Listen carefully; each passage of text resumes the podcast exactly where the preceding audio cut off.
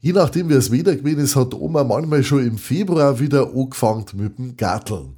Dann hat sie auch die ersten Gemüse- und Kräutersorten ausgesät.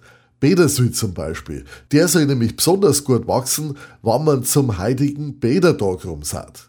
Vor allem aber muss man aussahen, gescheit fluchen und lästern, hat Oma allweil gesagt. Das vertreibt Kobolde und Hexen und dann wachsen Kräuter besonders gut.